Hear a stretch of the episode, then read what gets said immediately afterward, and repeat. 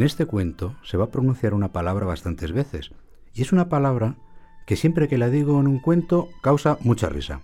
Claro, si la digo y os empecéis a reír, no vais a oír bien el cuento, que es buenísimo. Así que he pensado hablar de la palabra un poco al principio, y así después ya no os hará tanta gracia. Bien, la palabra es culo. ¿Y hace falta ser grosero y hablar de culos? Pues sí, este culo fue un culo muy importante en el mundo de los culos. Eh, perdón, de, la música. Un culo muy importante en el mundo de la música.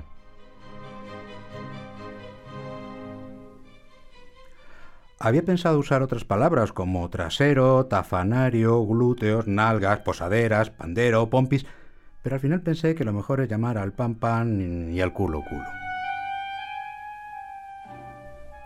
Y ahora ya sí, empezamos. Érase una vez un piano y su banqueta. El piano era grande e importante porque pertenecía a un músico grande e importante. El músico era muy grande, enorme, pero no solo como músico, era enorme de cuerpo y de culo, claro. Se llamaba Rossini, Gioacchino Rossini, y era uno de los músicos más famosos de su época. Y esto nos lleva a la banqueta era de madera, de cuatro patas y era giratoria, es decir, la parte del asiento daba vueltas y la movías. Y claro, teniendo en cuenta que Rossini era enorme y su culo también era enorme, la banqueta era muy fuerte y de la mejor madera. Los criados de Rossini la revisaban todas las semanas porque, claro, imaginaos que en una de esas, catacroc, la banqueta se rompe. El piano no hacía más que recordarle a la banqueta lo importante que era aunque fuera él el que hiciera la música. Así que los dos se admiraban mutuamente, uno por la música que hacía y el otro por aguantar ese culo.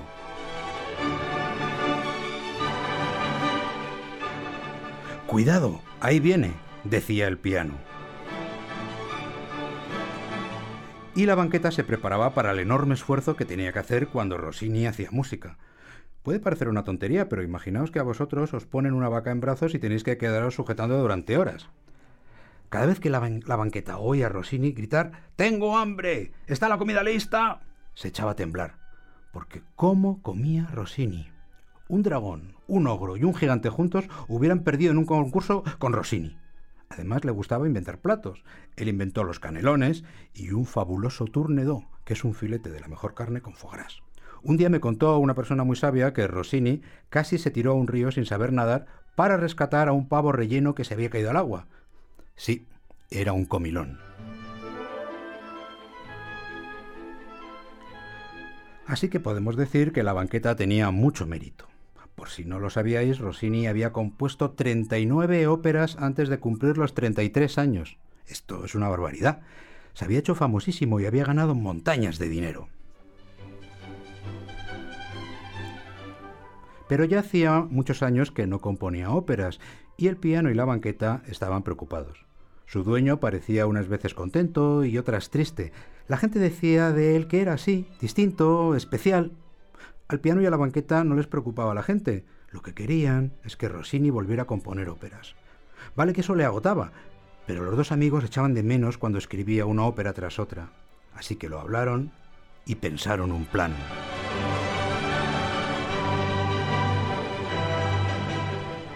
El piano y la banqueta estaban preparados. La próxima vez que Rossini se acercara, se iba a enterar. Estaban en tensión. Cada vez que pasaba cerca, contenían la respiración. Bueno, ya me entendéis. Pero nada, Rossini movía su enorme corpachón de acá para allá, metido en mil asuntos. ¡Maldito duque de Alba! ¿Dónde están mis 16.000 ducados? Lo voy a freír en aceite de oliva y servir con trufas. Y se alejó dando voces. El piano y la banqueta sabían que su dueño siempre estaba con líos de dinero. O, mejor, los demás tenían líos con el dinero de Rossini. Al cabo de un rato, volví a pasar llamando a los criados. ¡Es un desastre! ¡No hay foie gras! ¿Queréis matarme de hambre? ¡Rápido! ¡Que alguien me traiga un par de kilos! O mejor tres. Así no hay forma, exclamó la banqueta. Hay que hacer algo. Mira, me voy a tirar cuando pase. No seas bruta, contestó el piano. Déjame a mí. Y así fue. Cuando Rossini entró en la sala con unos papeles que parecían importantes, el piano dijo... ¡Plon! El músico paró en seco y algunos papeles se le cayeron. Juraría que el piano ha sonado, dijo con voz baja. Un ratón. Un ratón dentro de mi piano. Dejó los papeles en un sofá, menos unos cuantos que enrolló como si fuera una porra. De puntillas se acercó al piano. Escuchó con atención y... ¡Plon! Cayó de culo sobre una silla despistada que no esperaba ese ataque. Menos mal que todos los muebles eran resistentes, si no hubiera ido al suelo. ¡Maldito ratón! Ahora verás. Rossini dio un salto, abrió la tapa del piano, levantó la porra de papel y... nada. Ni ratón, ni nada. Era cosa de brujas. El piano estaba embrujado. Muy bien, pues él lo iba a desembrujar. Se acercó a la banqueta y ésta se preparó para el enorme impacto del culo del músico. Hizo fuerza y ahí estaba ya. ¡Pof! La banqueta casi había olvidado la fuerza que había que hacer, o el músico había engordado en las últimas semanas. Pero no le importó. Estaba contenta de volver a la música otra vez. Plin, plom. Rossini dio con dos teclas con mucho cuidado. Plin, plom, plan. Nada. El músico cogió aire y levantó las manos para tocar. En ese momento, la banqueta y el piano pusieron en práctica su plan.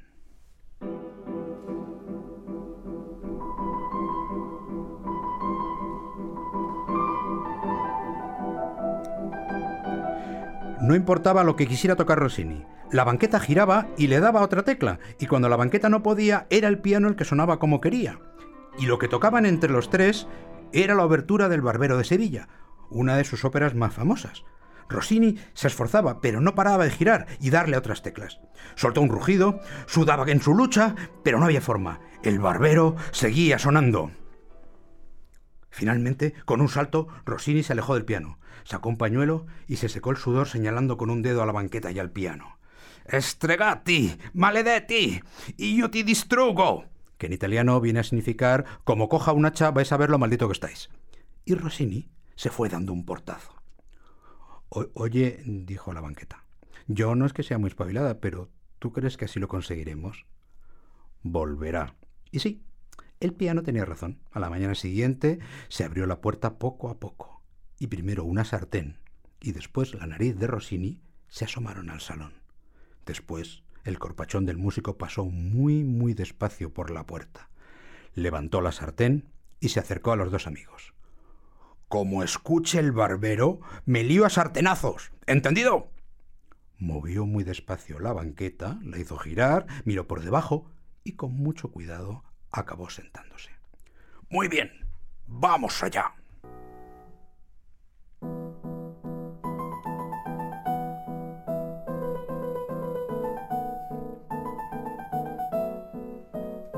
Y todo volvió a empezar. Hay que decir que la banqueta y el piano habían hecho caso al músico porque no sonaba el barbero, no. Ahora era otra ópera de Rossini famosísima, La Urraca Ladrona. Y allí estaba, el gran músico luchando furiosamente para no tocar su propia música, mientras la banqueta giraba tan rápido que casi tiraba a Rossini.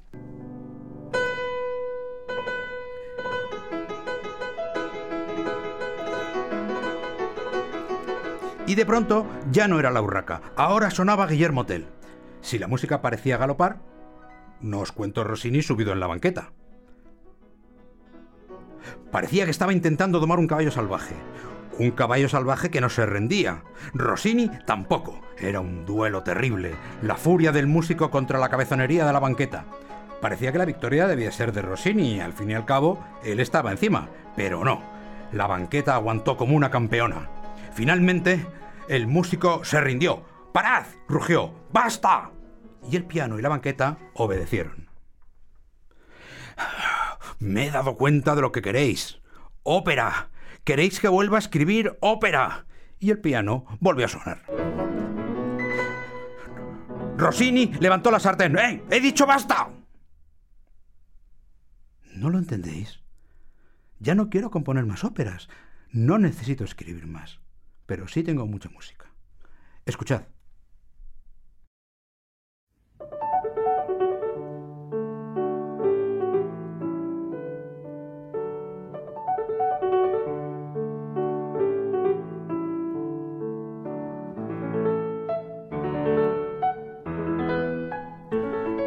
¿Lo escucháis? Tengo mucha música, pero no más opera. Música para mí, para vosotros y para otra gente. Es lo que quiero hacer. ¿Estamos de acuerdo?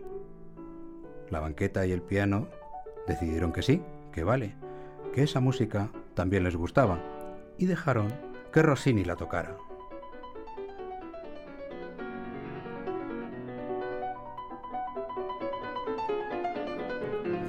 Y ahora es hora de comer. Tengo hambre. Se levantó y se fue gritando. Espero que mi comida esté lista. Un turnedo de medio kilo será suficiente. Eh, y unos caneloni.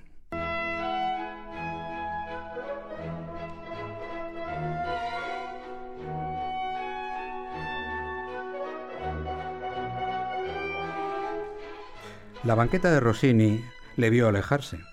Puede que tuvieran música otra vez, pero algunas cosas no cambiarían. O mejor, sí cambiarían. Seguro, seguro que el culo de Rossini sería más gordo.